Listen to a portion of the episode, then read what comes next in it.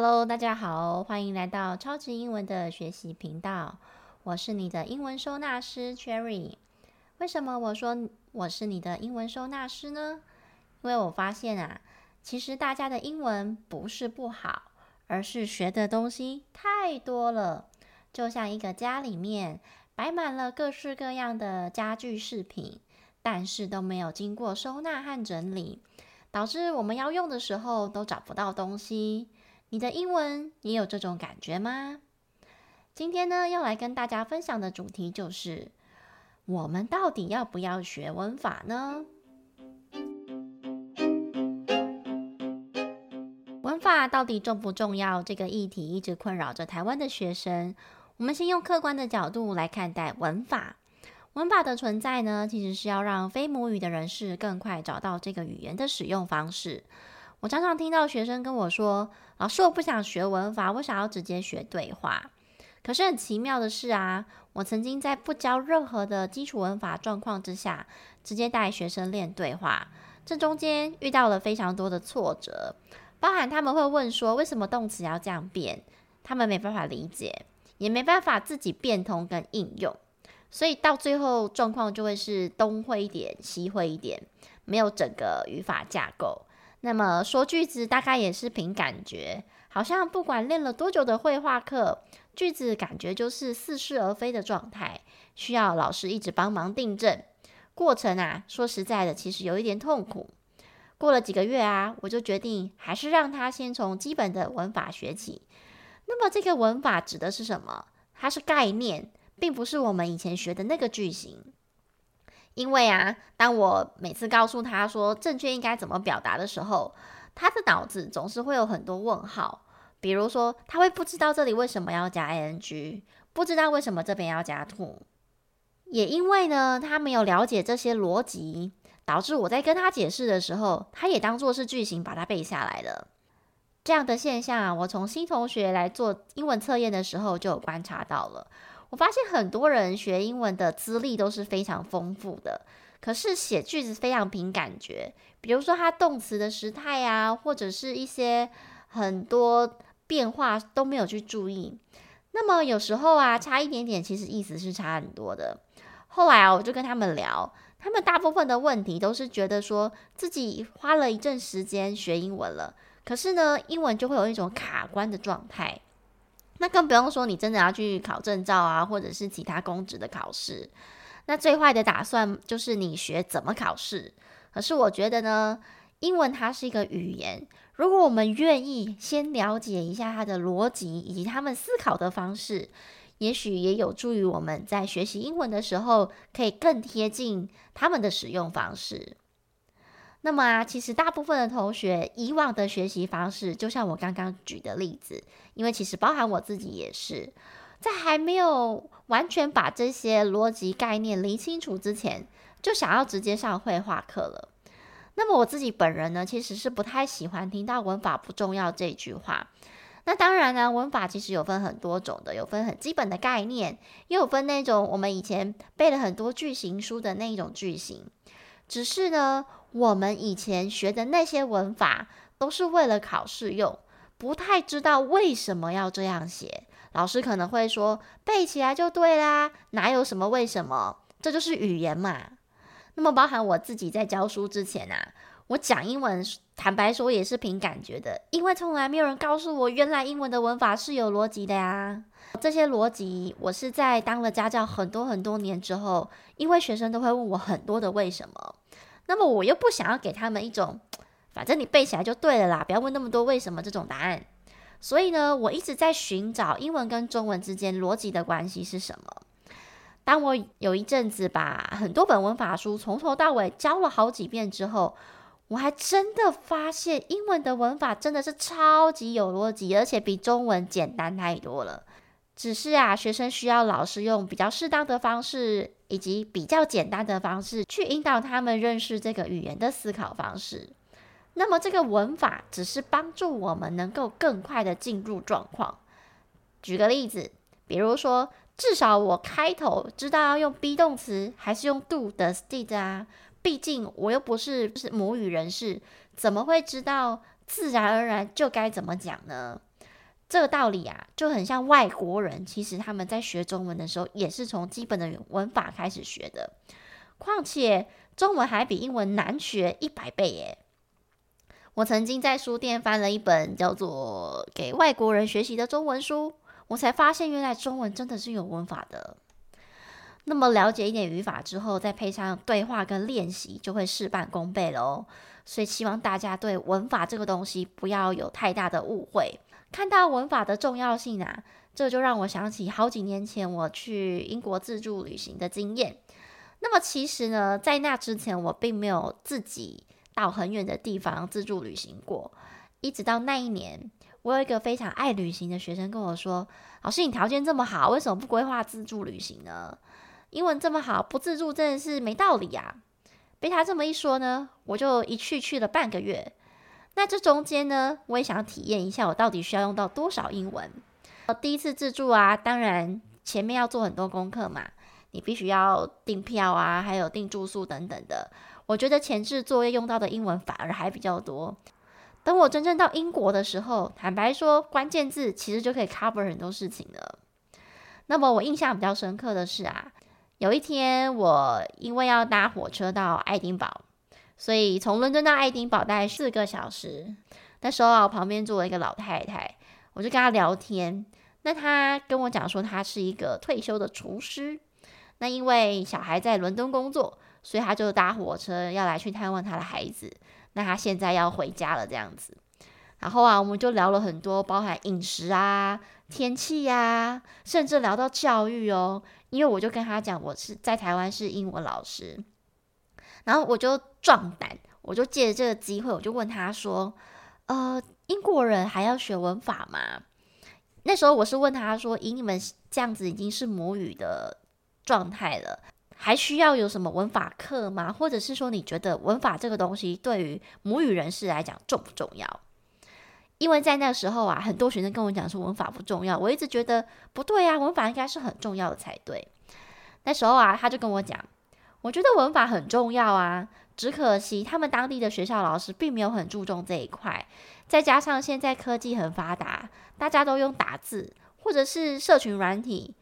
我们有选字的功能嘛，所以他们也越来越少在阅读啊，或者是真正自己去写单字。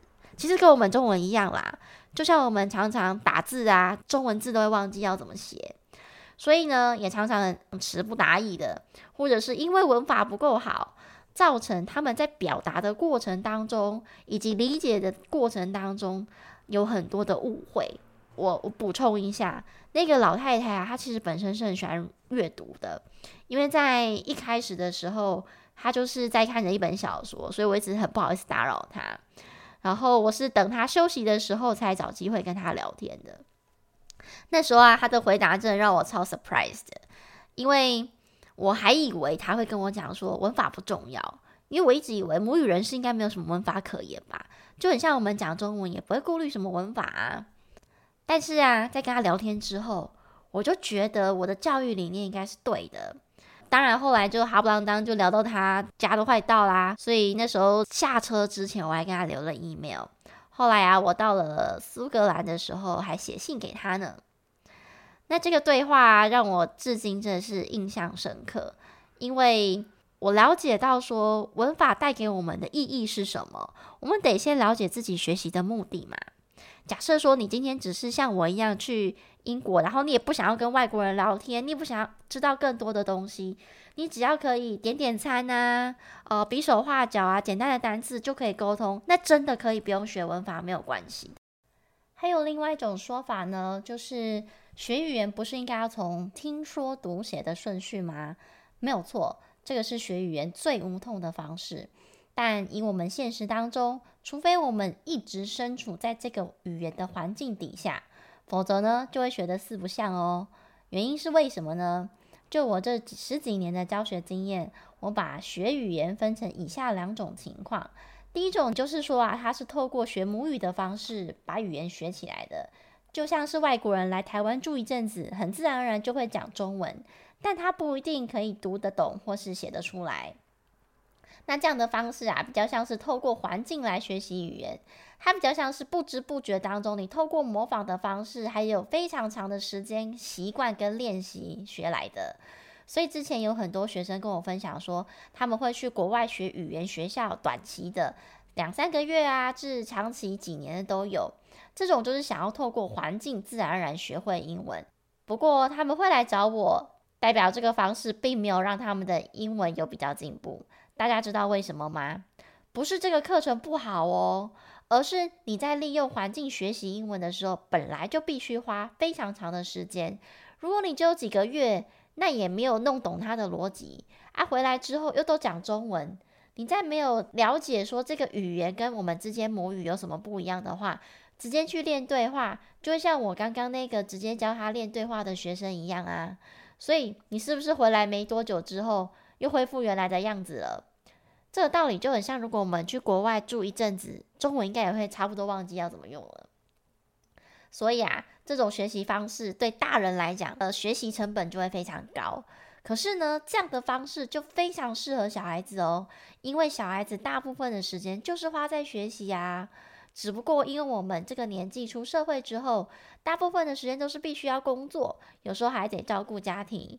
在完全没有一个基本架构的状况之下，还伴随着逐渐衰退的记忆力，这样的学习方式就会让我们在学习英文的时候，常常感到心有余力不足，因为你会觉得你句子记不起来。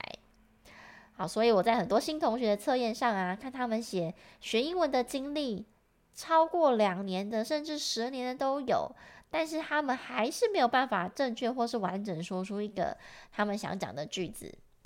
那么这些学生啊，以往学习的方式就是以为他们可以用环境的方式把英文学起来。可是真实的状况是什么？他们没有办法做到让自己沉浸在英文的环境里面。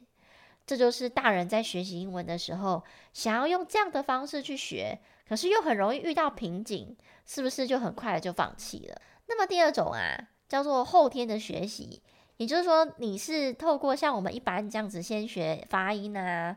然后再学文法，这个我就要来分享一下。我当初在学韩文的时候，对我来讲是一个完全陌生的语言。那大家就知道嘛，它就是很多圈圈呐、然后很多线条这样子。对我来讲就是火星符号。但是不是比起大家来学英文，我的状况还比较艰难？因为你们至少都还有知道什么 be 动词啊，因为我们学校都学过。可是我学韩文的时候，是我连字母都不认得。那在学了几个月之后啊，我当然就会看得懂韩文了嘛。那加上他们的发音其实跟英文蛮像的，可是语法就差蛮多的。那一开始我们就是按照绘画课的方式，比如说第一课叫我是韩国人啊，然后配一个文法句型，然后第二课叫桌上有一支笔啊，然后开始学一些介系词等等的。其实跟我们以前学英文的时候很像。可是我发现啊，学了半年之后我就开始卡关呢，因为当我学的文法越来越多的时候，就开始搞混了哦。然后再加上我常常就是自己想要讲出一个韩文句子的时候，我脑子就会呈现一片空白。那这样状态不就是跟我学生是一模一样的吗？那再加上啊，我那时候在学韩文的时候，其实是超忙的，所以我都是上完课的时候会马上复习老师刚刚教的。可是我就发现，我上完课之后还要花很多时间去整理它。那我就曾经跟我老师讨论过，说是不是可以找到，比如说中文跟韩文之间有什么一点点关系，雷同的或是不同的，我先知道一下他们的逻辑思考哪里不一样。就像英文这样子，我是不是可以很快的就上手？那当然这个是没有达成啦，因为老师他说他可能没有办法做到这样子。我觉得绘画书里面有太多例句的文法是我到现在还不理解的，所以我觉得这样上起来真的是挫折感太大了。所以我那时候就深刻的了解说，我学生在学英文的过程。如果透过这样子直接练对话的方式，他会遇到什么样心境上的挫折，以及为什么他会长时间学了还没有办法学好？所以啊，这就像我很多学生嘛，你一开始可能会想要用很多的单字来沟通，可是如果你要变得比较精准，或者是你要有深入的对谈的时候，你就会卡关了，因为其实语言的东西它是息息相关的。有一本书啊。是加拿大一个很知名的学习大神，他叫 Scott Young。那他在这一本超速学习的书里面，他有提到学习地图的三步骤。其实大家可以记一下，就是理解、在记忆跟练习。其实学习最重要的第一个步骤叫做理解，但是呢，我们通常都没有先理解，然后就直接把那个句子背下来了。这就是为什么这种机械式的学习方式会让你觉得你花了很多时间在学英文，可是你没有办法应用。那讲到这里，一定会有同学问我说，哪一种方式比较好？以过去的教学经验来讲啦，我个人是喜欢先理解，再记忆，然后再搭配着练习，这样子真的是事半功倍。所以我觉得这两个方法是可以结合的。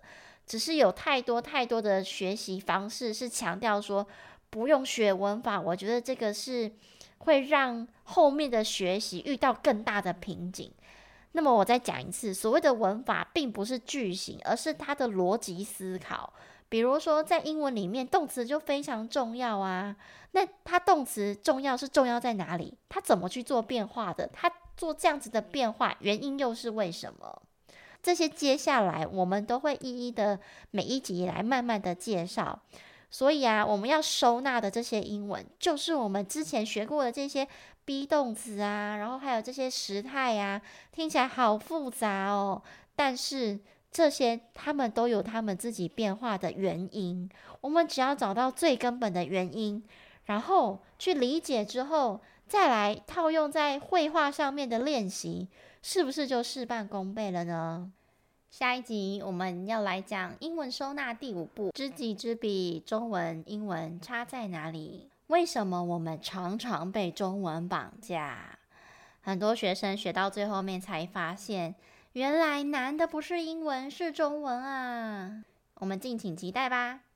最后，如果你想了解更多有关超级英文，请追踪我们的 IG 或是官网。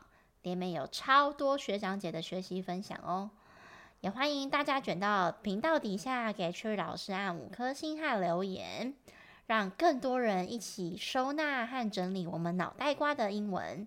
相信我们都可以在超级英文里面重新找到自信跟勇气。各位同学，我们下一集见喽！